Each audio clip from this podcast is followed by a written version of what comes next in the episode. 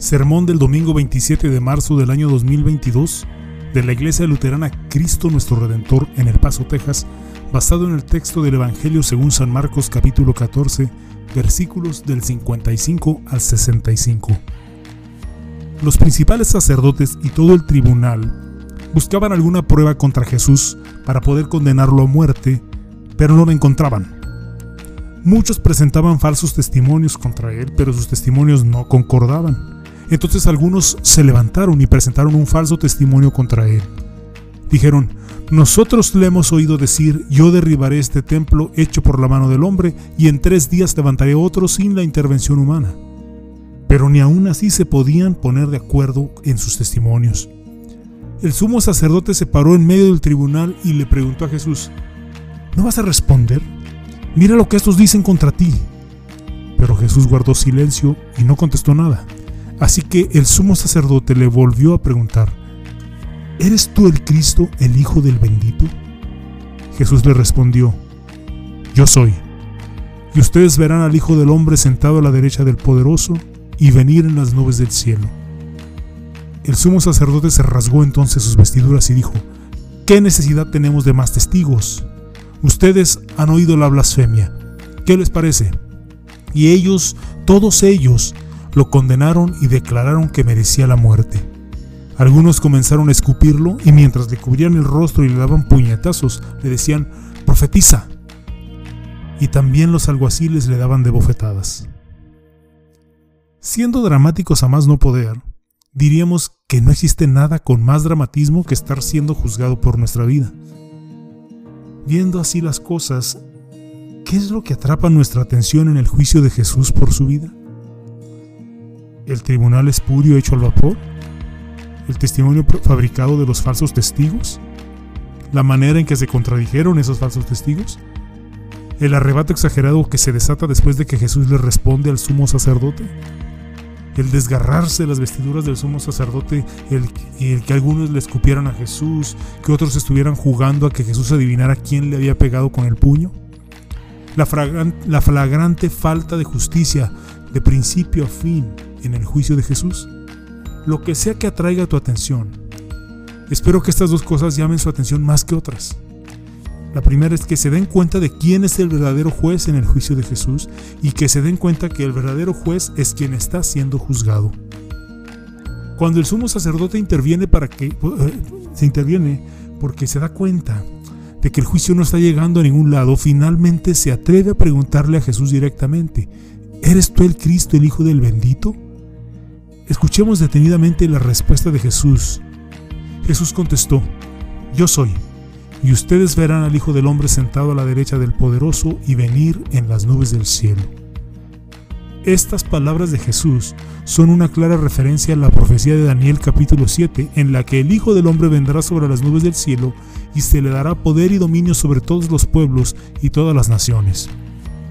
Estas palabras de Jesús son una santa advertencia de que pueden disponer de Jesús, pero Él volverá y cuando vuelva, ellos son los que serán juzgados.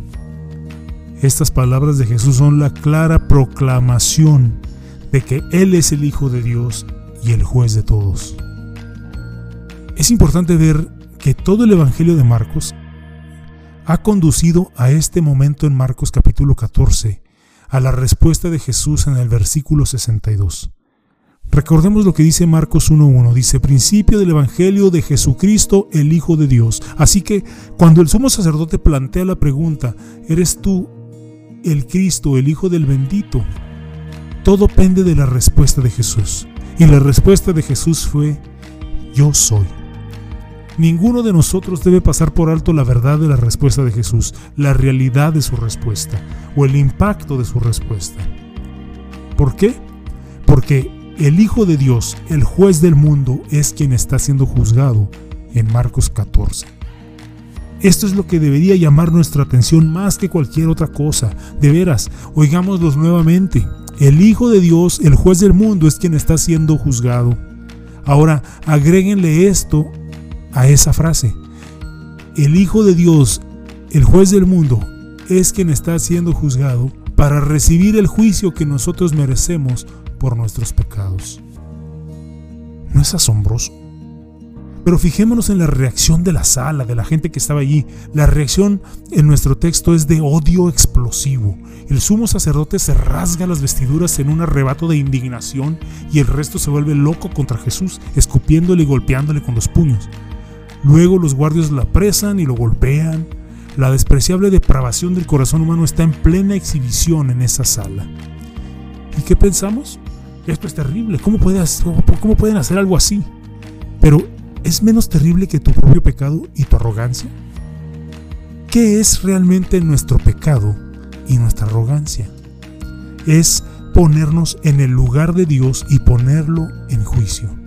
Es cuando escuchamos lo que Dios dice, sabemos lo que Dios dice, pero no estamos de acuerdo con Él de todos modos.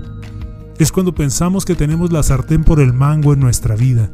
Es cuando decidimos que nosotros mismos nosotros decidimos lo que está bien y lo que está mal, incluso si va en contra de lo que dice Dios. Es cuando defendemos nuestras acciones pecaminosas con mentiras, contradicciones y excusas. Es muy revelador que cuando la iglesia enseña y predica fielmente de la palabra de Dios, cuándo es que la vida comienza, lo rápido que se ve el odio explosivo de los que no están de acuerdo y quieren defender el aborto.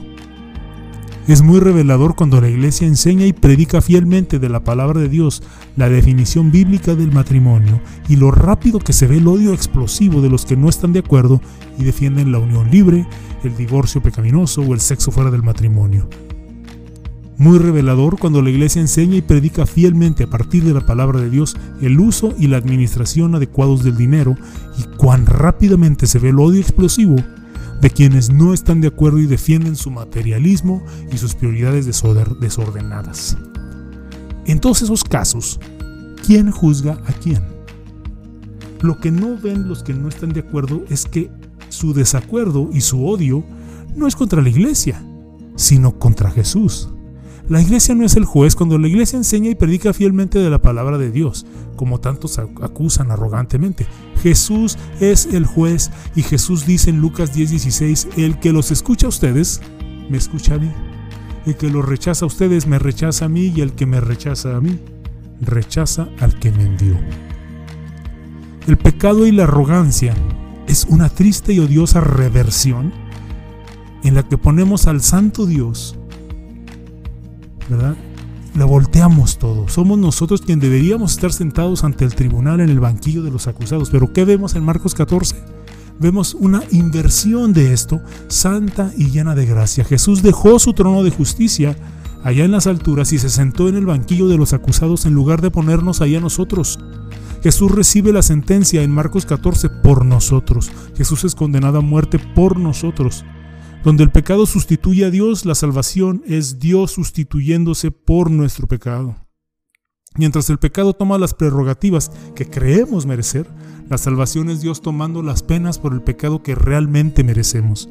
Y mientras el pecado es sentarse en un juicio arrogante sobre lo que no es y lo que es pecado, la salvación es Dios colgado en una cruz como sacrificio abnegado por todos nuestros pecados.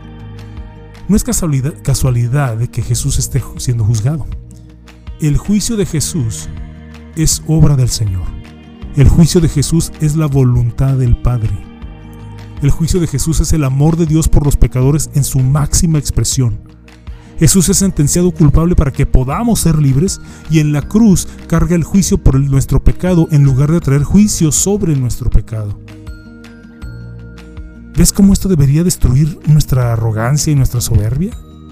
¿Quiénes somos nosotros para sentarnos en el tribunal cuando Jesús dejó su trono y tomó nuestros pecados sobre sí mismo? ¿Quiénes somos nosotros para guardar rencor cuando Jesús tiene todo el derecho de guardarnos rencor pero no lo hace? ¿Quiénes somos nosotros para amargarnos y negarle el perdón a alguien cuando Jesús nos ama incondicionalmente y nos perdona? ¿Quiénes somos nosotros para sentirnos superiores cuando Jesús se hizo nada y se hizo obediente hasta la muerte, incluso la muerte en una cruz.